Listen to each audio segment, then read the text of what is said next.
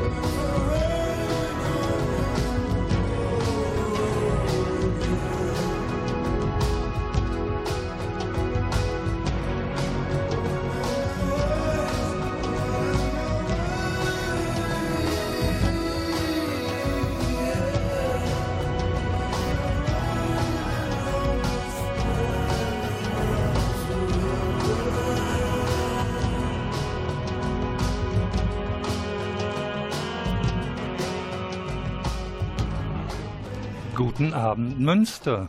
Hier ist Radio Fluchtpunkt, das Magazin der GUA Flüchtlingshilfe zu den Themen Asyl, Migration, Rassismus und dem leidigen Wort Integration.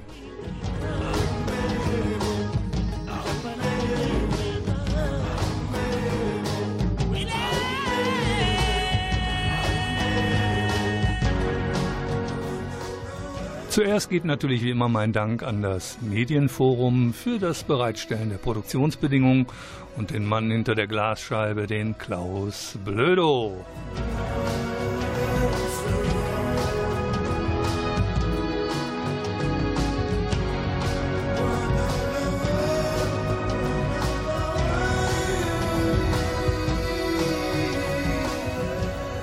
Und ich habe das besondere Vergnügen, heute einen Studiogast zu haben, und zwar Professor Dr. Aladin Elfa Mafalani. Das habe ich fast auswendig gelernt. Einen schönen guten Abend. Guten Abend.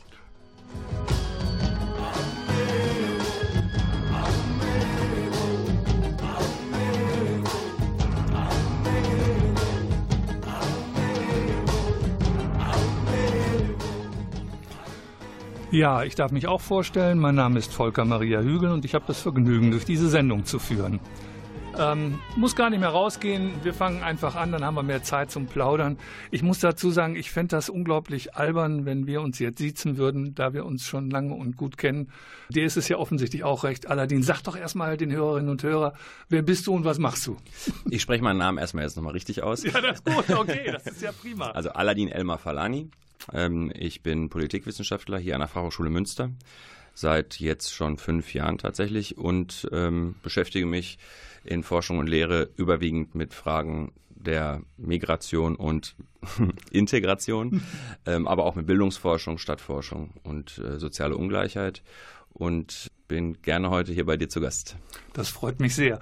Ähm, ich habe gleich mal eine Frage, weil wir als Praktikerinnen der äh, Beratungsarbeit, ich will nicht sagen Betreuungsarbeit, weil GGUA macht keine Betreuung, aber wir machen Beratung und wir machen auch Lobbying und wir schulen und versuchen zu qualifizieren. Aber ähm, wie schätzt du denn ein, wie, Flüchtlingssolidaritätsorganisationen, wie wichtig sind die? Egal, ob sie jetzt äh, beratend tätig sind oder ob sie als selbstorganisierte Flüchtlingsgruppen äh, etwas machen. Wie wichtig ist das? Ist das störend? Ist das hilfreich? Und was für Erfahrungen hast du mit ihnen gemacht?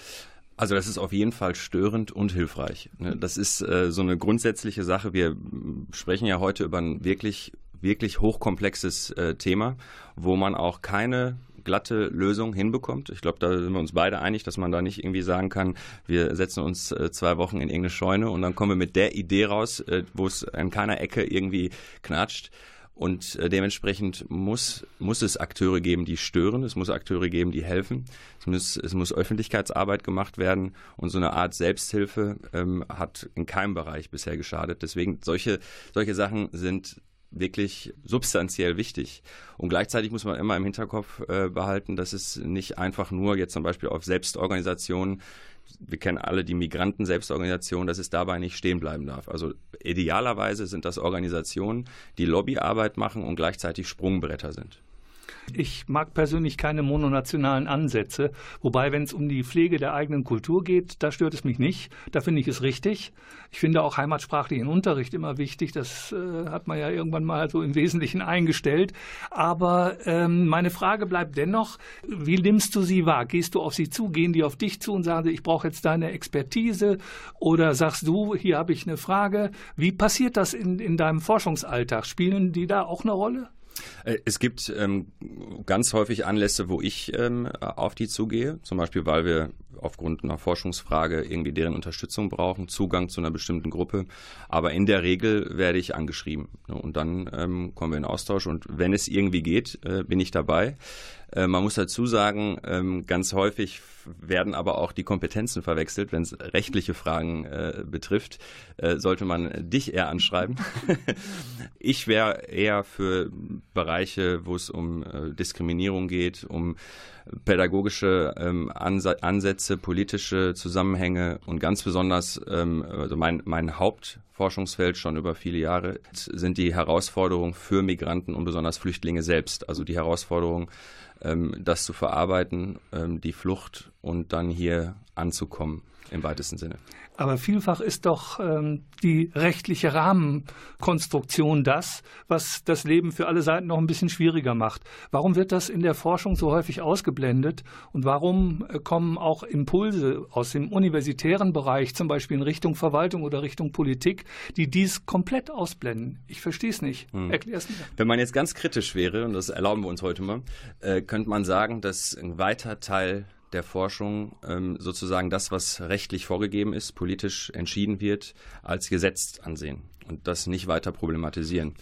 Frei nach dem Motto, das haben wir immer so gemacht? Nee, frei nach dem Motto, das ist jetzt so und mhm. wir ähm, entwickeln Forschungsfragen, die jetzt nicht äh, rechtliche Grundlagen kritisieren und auch nicht einmal, leider häufig nicht einmal Verwaltungshandeln kritisch unter die Lupe nehmen. Das ist tatsächlich ähm, ein großer Kritikpunkt und äh, führt dann beispielsweise zu einer Problematik, über die man viel mehr äh, reden, nachdenken und diskutieren sollte. Das ist äh, bezogen auf beispielsweise Kinder vieles äh, in Deutschland auch rechtlich ähm, auf eine Art und Weise gehandhabt wird, ähm, die so eigentlich überhaupt nicht geht. Und das interessiert selbst in der Wissenschaft kaum jemand, um nur einen wesentlichen Punkt zu nennen, äh, dass beispielsweise Kinder, die eigentlich ja schulpflichtig sind in Deutschland alle, äh, wenn sie aus sicheren Herkunftsländern kommen, dass dann sozusagen die Schulpflicht ausgesetzt wird, rechtlich, und äh, kein Schulbesuch stattfindet. Und das über Monate, unter Umständen über Jahre. Bis zu zwei Jahren jetzt. Und das, ähm, das ist äh, so etwas, was innerhalb der akademischen Gemeinschaft viel zu wenig diskutiert wird. Und was mich jetzt überrascht, selbst die ähm, Organisationen, die Lobbyarbeit machen, schaffen es offenbar nicht,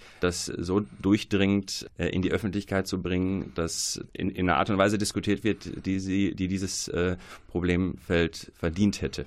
Also ein kleiner Kritikpunkt jetzt zu dir zurück. ähm, ich meine, wir können ja nun nicht mehr tun, als die Fakten zu sammeln. Die Wohlfahrtsverbände haben in 2012 begonnen, also nachdem äh, ja äh, in 2010 die vollständige Umsetzung der UN-Kinderrechtskonvention von Deutschland durch eine Hinterlegung einer Note bei der UN festgeschrieben wurde. Da haben wir gesagt, was folgt denn daraus? Und die erste Antwort, die wir bekommen haben, war, wir müssen nichts ändern, wir machen schon alles richtig. Mhm. Und dann haben wir ja über die Liga der Wohlfahrtsverbände uneingeschränkte Rechte für junge Flüchtlinge eine kleine Broschüre geschrieben und die Reaktion aus dem Innenministerium war im Prinzip gleich null.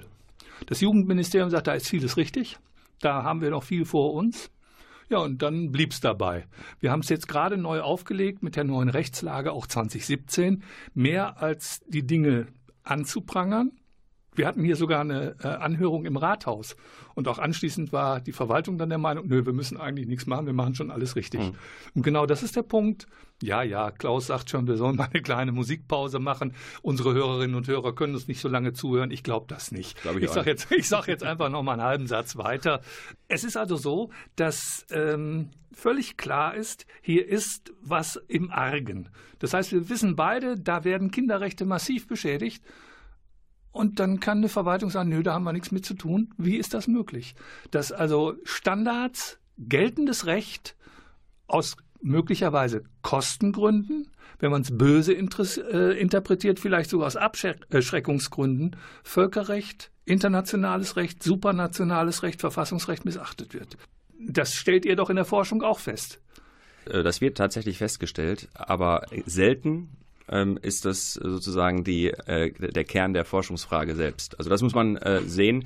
Äh, da ändert sich auch jetzt gerade was. Also in den letzten zwei Jahren ähm, hat sich da schon einiges geändert. Aber grundsätzlich das Themenfeld Flucht ist so, ein, hat so eine randständige Erscheinung. Mütterlich, wie wir früher sagten. So, so kann man es sagen. Äh, das, das ändert sich jetzt und ähm, das ändert sich ja wahrscheinlich in, in einer Geschwindigkeit, die dir gefällt. Aber dennoch kann man auch nicht erwarten, dass nur weil ein Themenfeld in der Wissenschaft gesehen und äh, bearbeitet wird, dass das irgendeinen Effekt hat, dass zum Beispiel aus, aus äh, den Gewerkschaften für Bildungseinrichtungen, auch von den Professionen, soziale Arbeit, Lehrer und so weiter, da so wenig kommt. Dass bisher noch nie, äh, noch niemand geklagt hat dagegen ähm, äh, und so weiter. Das, sowas überrascht mich tatsächlich und deswegen nutze ich jede Gelegenheit, äh, das zu erwähnen. Jetzt machen wir eine kleine Pause.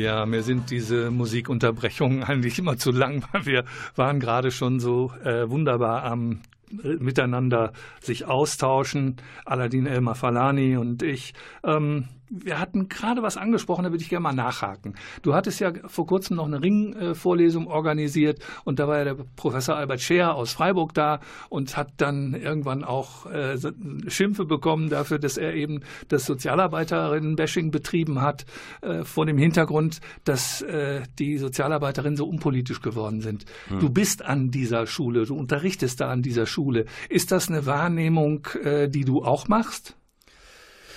Ah, jetzt kommt es darauf an, was man unter politisch versteht. Äh, Albert Scher meinte, dass man wirklich so zivilen Ungehorsam sich dagegen stellt, auch gegen rechtliche Rahmenbedingungen versucht, aktiv was zu machen. Ja.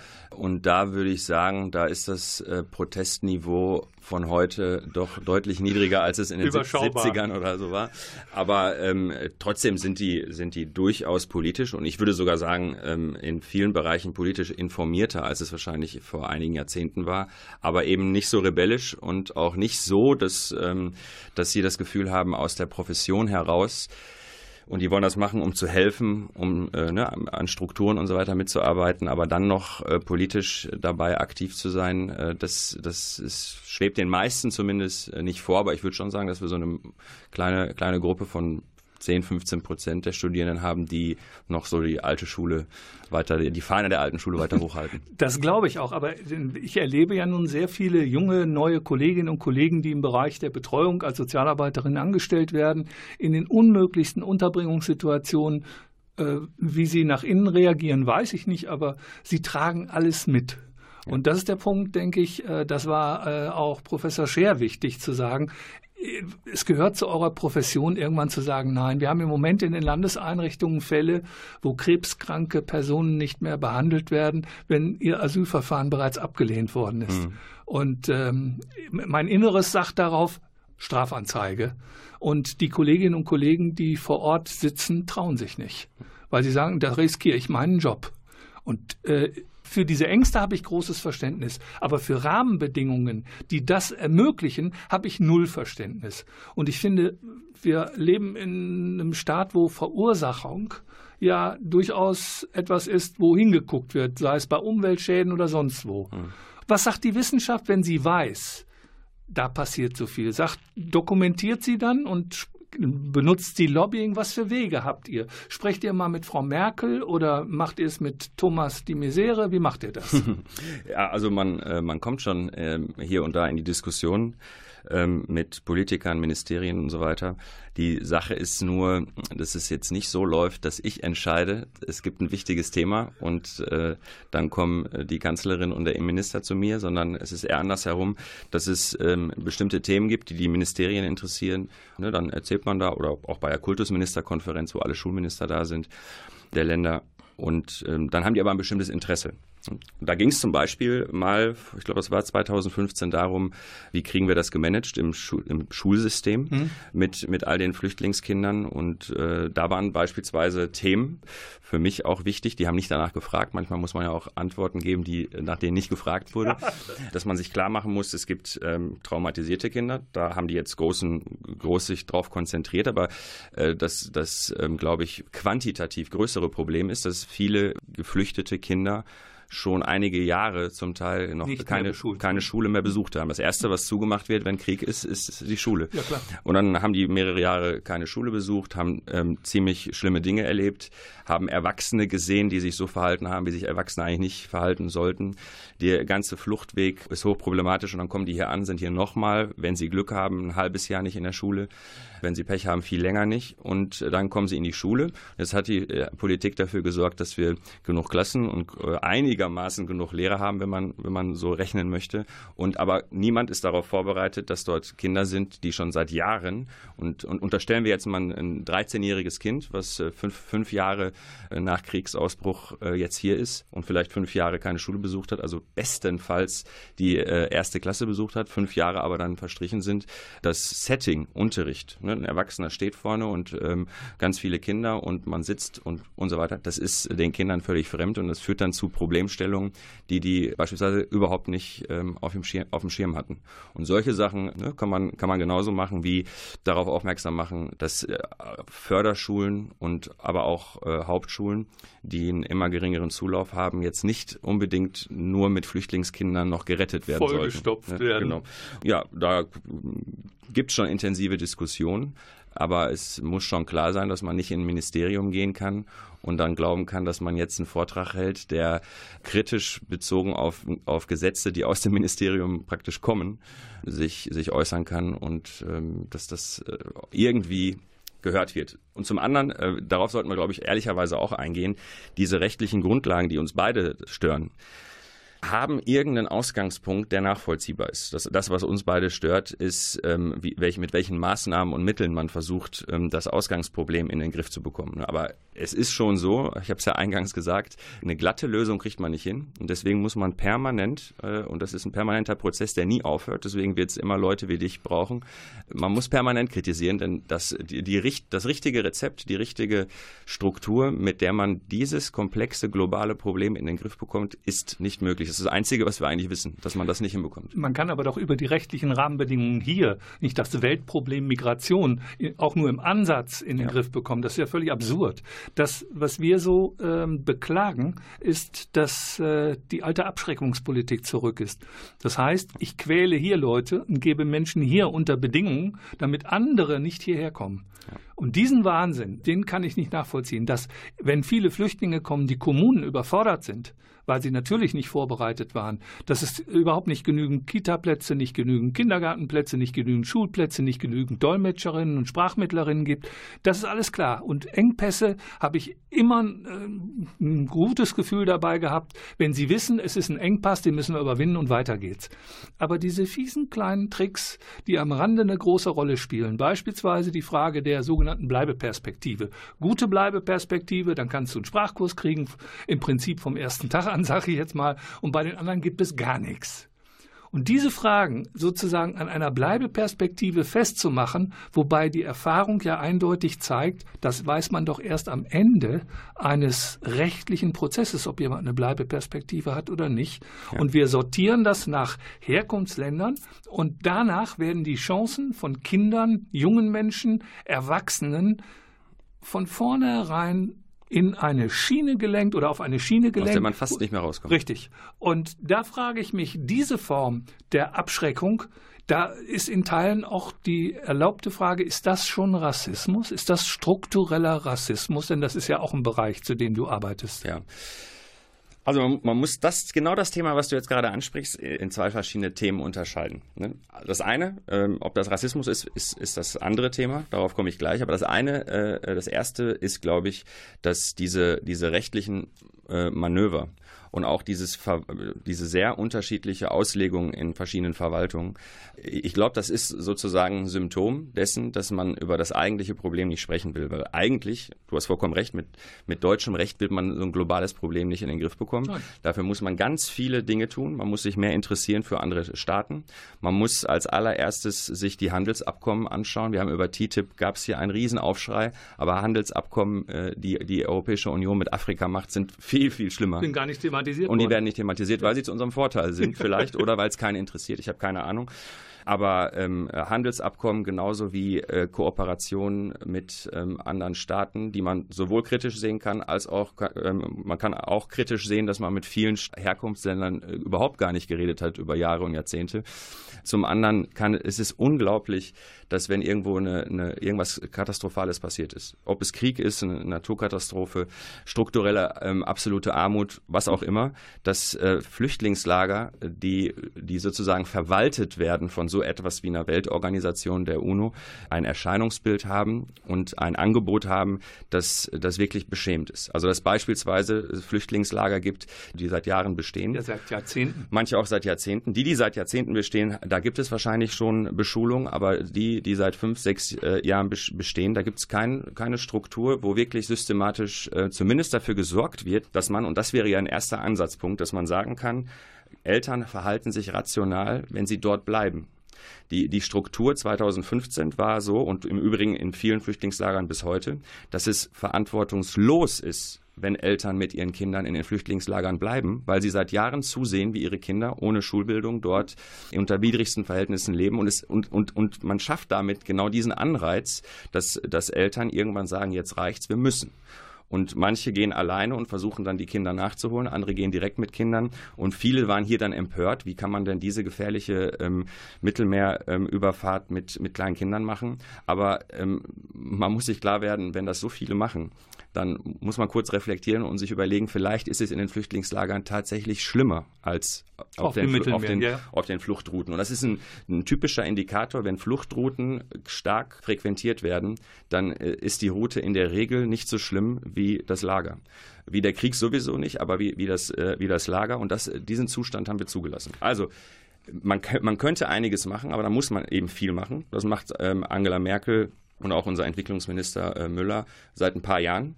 Ähm, also seit 2015 gibt man sich Mühe. Man muss ehrlicherweise sagen, sowas wie Dublin wollte Angela Merkel noch ein paar Jahre vorher. Also die gerechte Verteilung von Flüchtlingen, die, die, eine Nichtverteilung von Flüchtlingen und erst 2015. Also das muss einem immer klar sein. Man hat es ignoriert. Und äh, ähm, eine einigermaßen sinnvolle Lösung kriegt man auch jetzt nicht in ein, zwei Jahren hin. Aber wenn man jetzt nachhaltig daran arbeitet, ist da was möglich.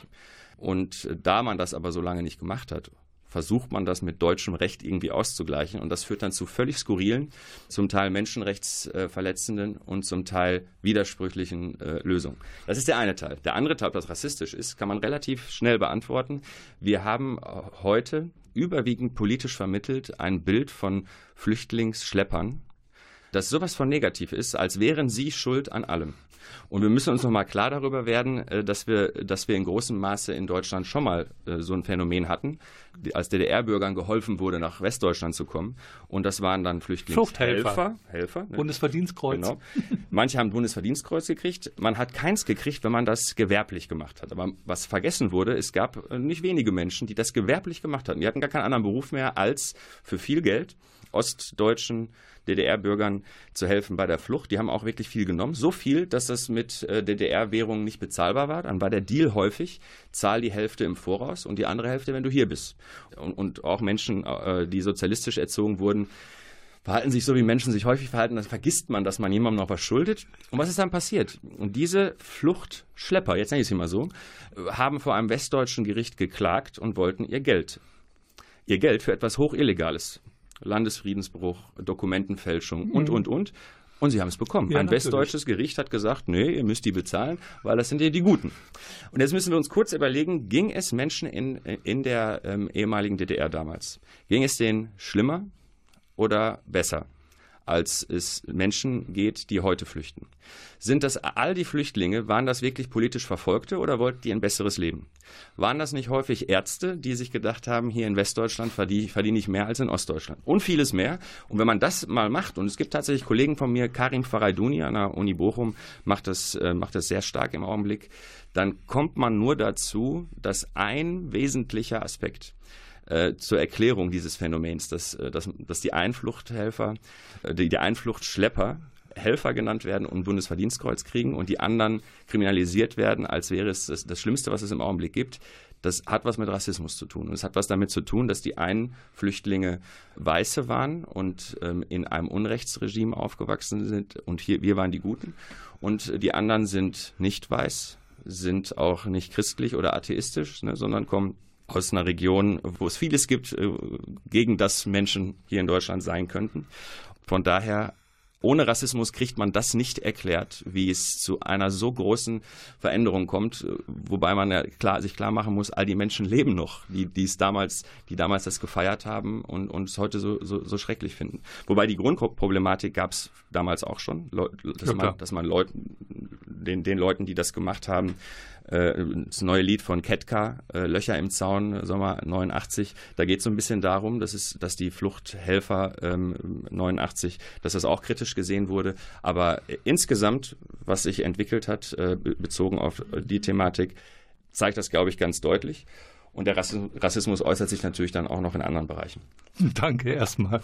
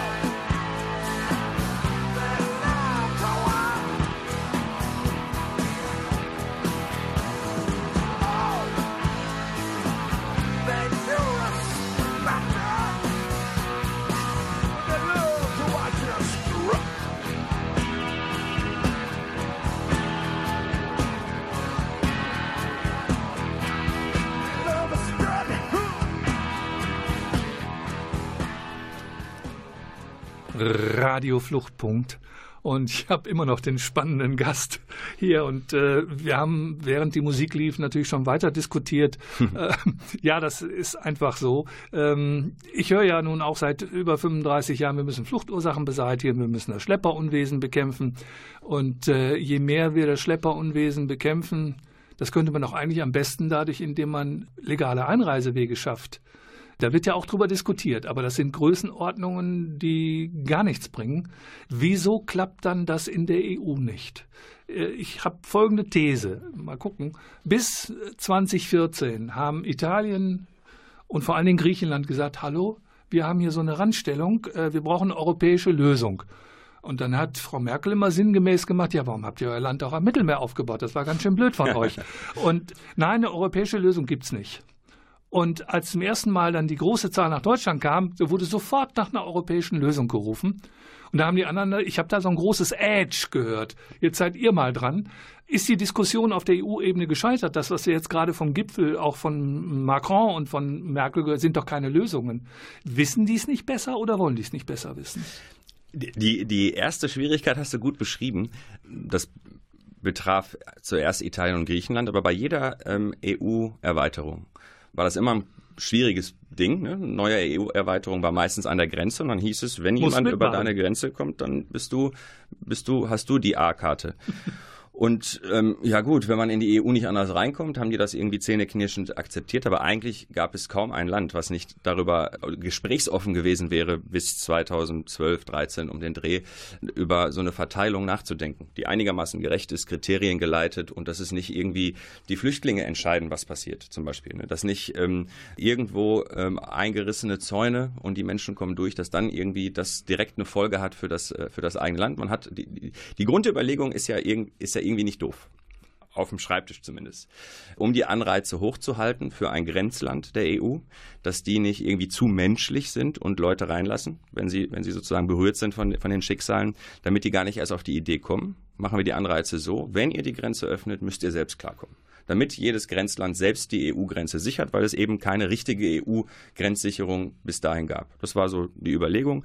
Und eigentlich muss man das nur einem kleinen Kind erzählen, dann wird klar, das, ist eine, das kann bestenfalls eine Übergangslösung sein. Aber es gab Dublin 1, 2 und 3, das wurde jedes Mal bestätigt. Und ähm, ein Land, das sich immer dafür eingesetzt hat, dass es so bleibt, ist Deutschland. Nettozahler. Und, und eine Person, die ihre Meinung geändert hat, äh, ist in persona Angela Merkel, die für Dublin 3 sehr eingetreten ist und jetzt genau das Gegenteil möchte. Und daran sieht man die, die, allein schon die Problematik.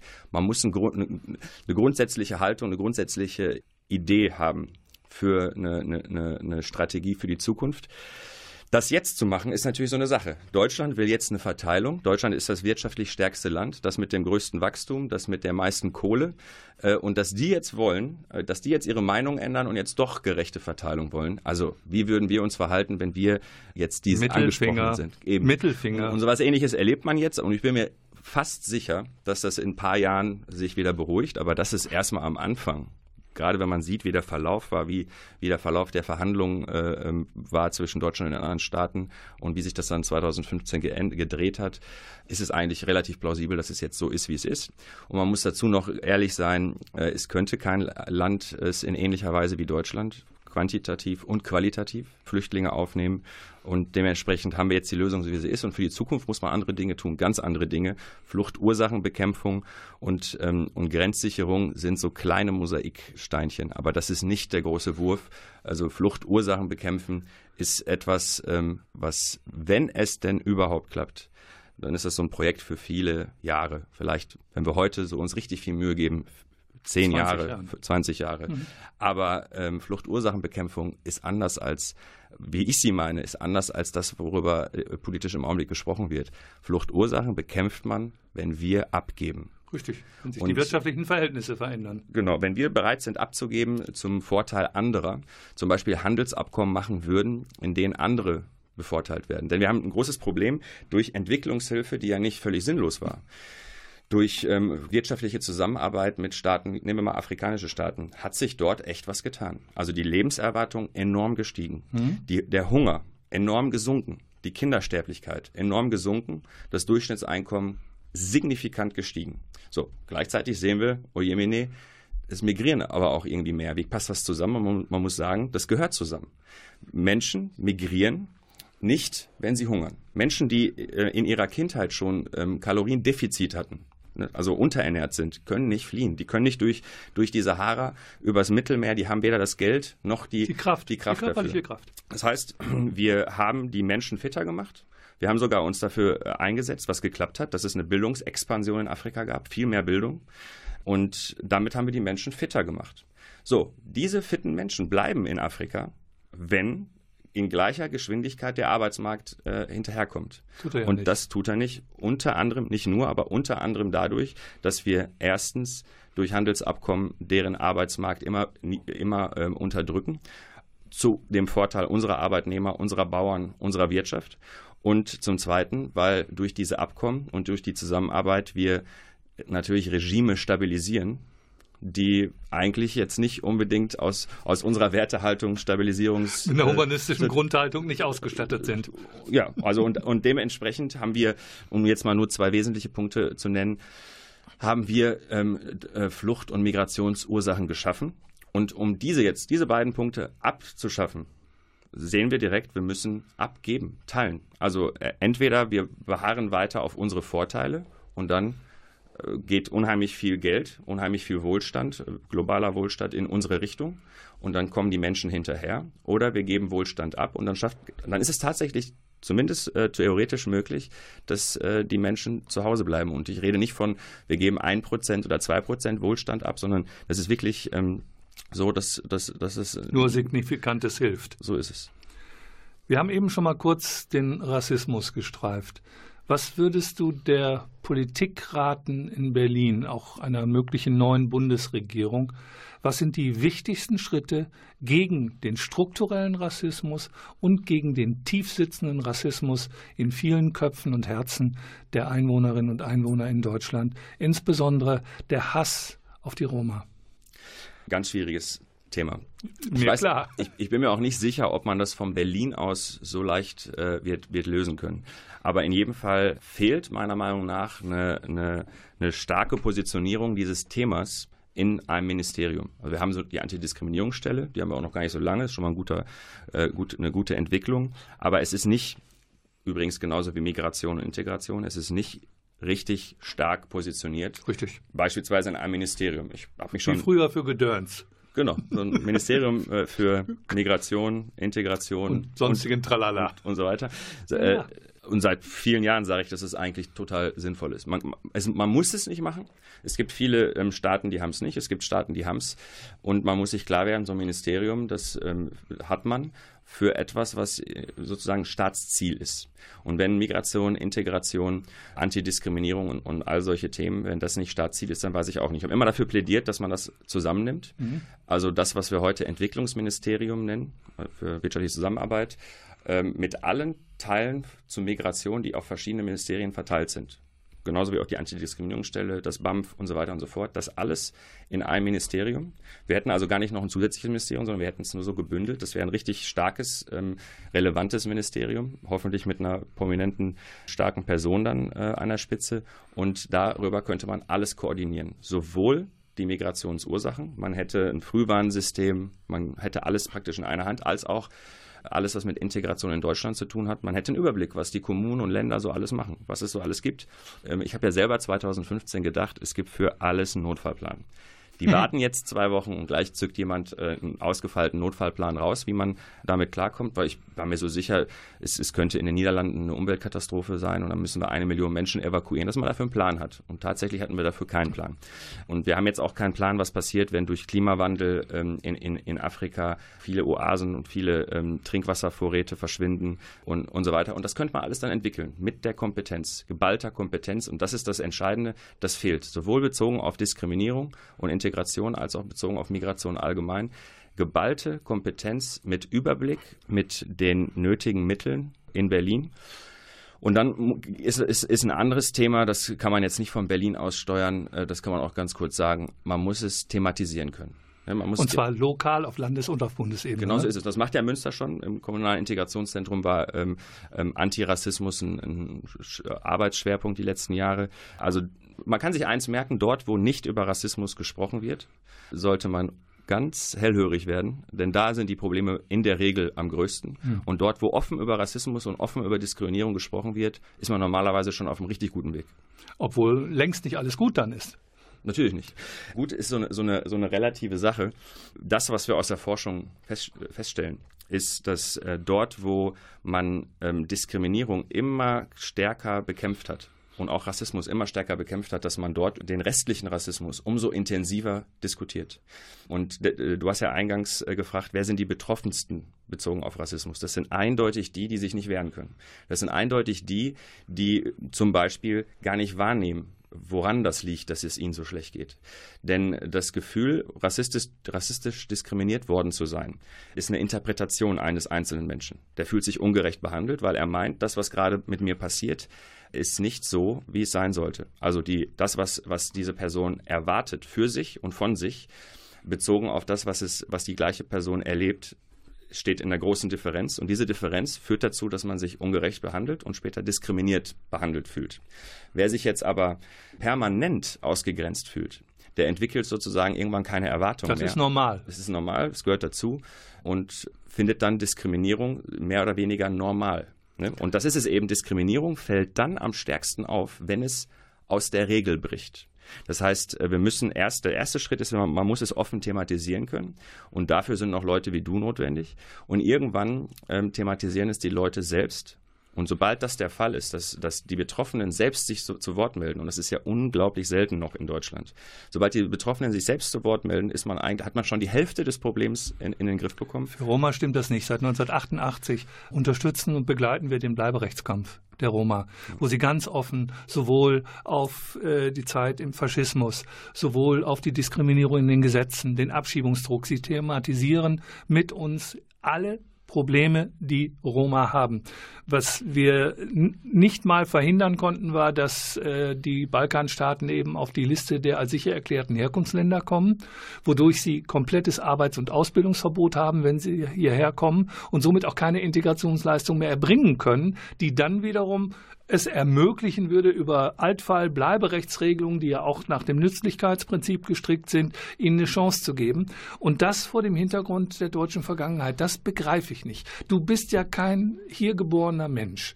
Du kannst von außen drauf gucken. Wenn man das mal vergleicht, Deutschland würde auf keinen Fall sich mit Jüdinnen und Juden, also Juden es trauen, so umzugehen. Wieso bei den vergessenen Holocaust-Opfern? Wieso können sie sich das erlauben hier? Bevor du falsche Gerüchte in die Welt setzt. Ich bin hier geboren, aber ich kann trotzdem äh, einen Blick von oben wagen. Äh, du hast tatsächlich recht. Ähm, es wird das ist aber immer so. Es werden nicht alle Gruppen ähm, in gleich, gleicher Art und Weise behandelt. Das, das stimmt schon eindeutig. Das Entscheidende ist natürlich aber auch, also ich bleibe dabei, es hat was damit zu tun, wie, eine, wie, wie, wie die Gruppen selber auftreten, wie gut sie organisiert sind und wie sehr sie zum Beispiel ihre Rechte selbstbewusst vertreten. Und da haben wir jetzt bei Roma und in Deutschland fällt mir sonst nur die Gruppe der ehemaligen libanesischen Kriegsflüchtlinge ein und in anderen Staaten sind das andere Menschen. Mhm. Ne? Ähm, die so viel Ausgrenzungs- und Demütigungserfahrung erlebt haben. Ja. Und zwar bevor sie nach Deutschland gekommen sind schon, also strukturell und dann in Deutschland ging es weiter, dass äh, man tatsächlich das Problem hat, dass diese Gruppen sich gar nicht oft gar nicht gleichwertig fühlen. Und dann haben wir ein Problem. Demokratische Gesellschaften, daran glaube ich als Politikwissenschaftler wirklich, funktionieren richtig gut, wenn die Menschen sich selbstbewusst selbst vertreten und für ihre Interessen einstehen und das offensiv tun und das mit Hilfe von so Bekloppten wie dir auch. Aber ähm, wenn, wenn sich Menschen nicht zu Wort melden, und zwar auch deshalb nicht, weil sie es gar nicht wahrnehmen, weil sie gar nicht den Anspruch haben, gleiche Rechte zu haben, gleiche äh, Chancen zu haben, dann hat die Demokratie ein strukturelles Problem und das drückt sich ganz besonders bei Gruppen aus, die tatsächlich als Gesamtgruppe in der großen Mehrheit zumindest keinen Anspruch an Gleichheit empfinden.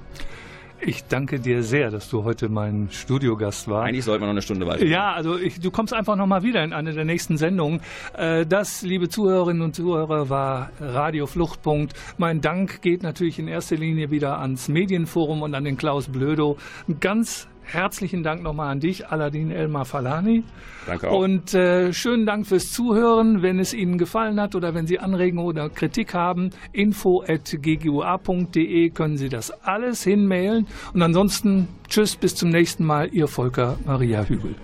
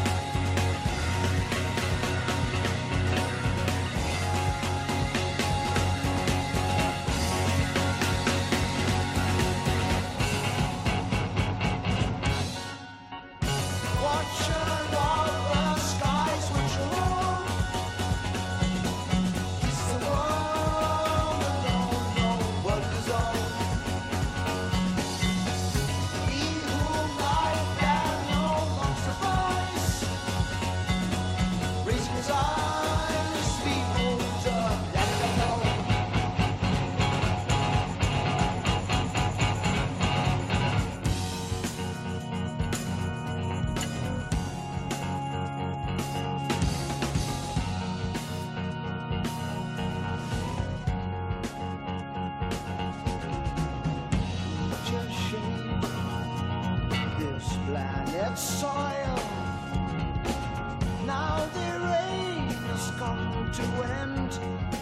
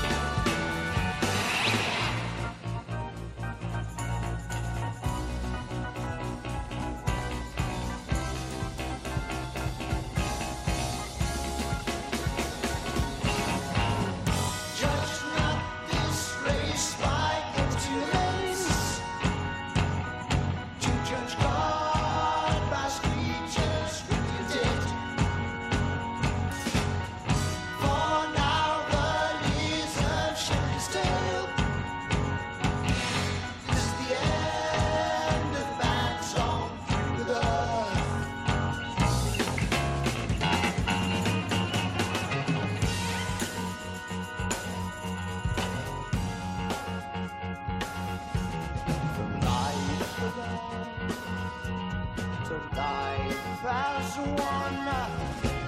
Think not now, your journey's done.